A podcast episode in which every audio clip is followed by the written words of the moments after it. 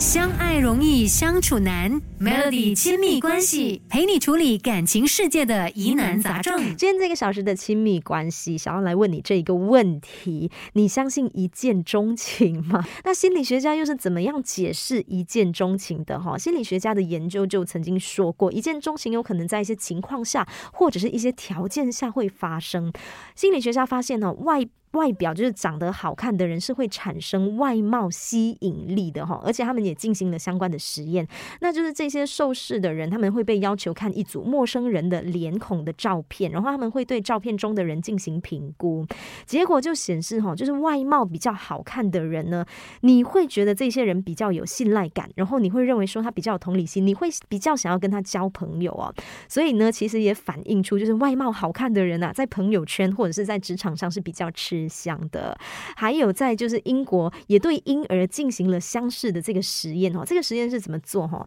呃，就是他们让婴儿看，就是脸比较有对称性，然后比较符合世俗审美观的这个脸孔。结果就发现说哦，婴儿的目光哦也会停留在呃比较好看的这个人的照片上比较久的时间。所以连婴儿都会选择比较好看的人。所以呢，其实也证实了人类的天性中呢是会以外貌来评估一个人的。所以如如果你曾经有过一见钟情的这个情况呢？诶，心理学家告诉你哈，可能是因为外貌吸引力在作祟。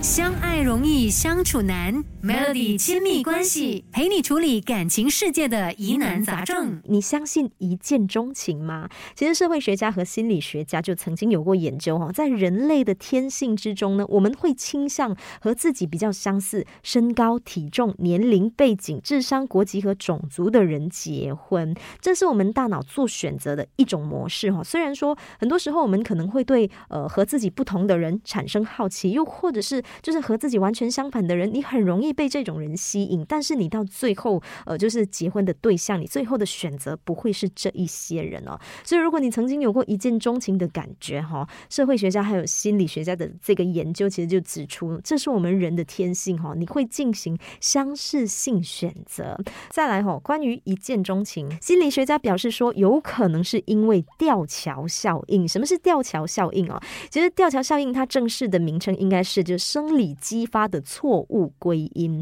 比如说啦，你跟呃一位呃异性，又或者是说你跟呃一位朋友啊，你们走在一座吊桥上，然后这个吊桥的这个高度呢，令你心跳加速，那这时候你的大脑可能就会因为生理反应，你就会开始在想，哎，为什么我会心跳加速？你可能就会误以为说是对方的吸引力让你心跳加速，所以呢，当你和一位朋友在进行刺激的冒险活动的时候呢，你会有这个兴奋的生的状态，然后你就会开始在想说，是不是对方他本身的魅力或者是吸引力，所以呢，导致你有一见钟情的这个感觉。所以在这边要提醒你哦，一见钟情的感觉有可能是因为吊桥效应哦。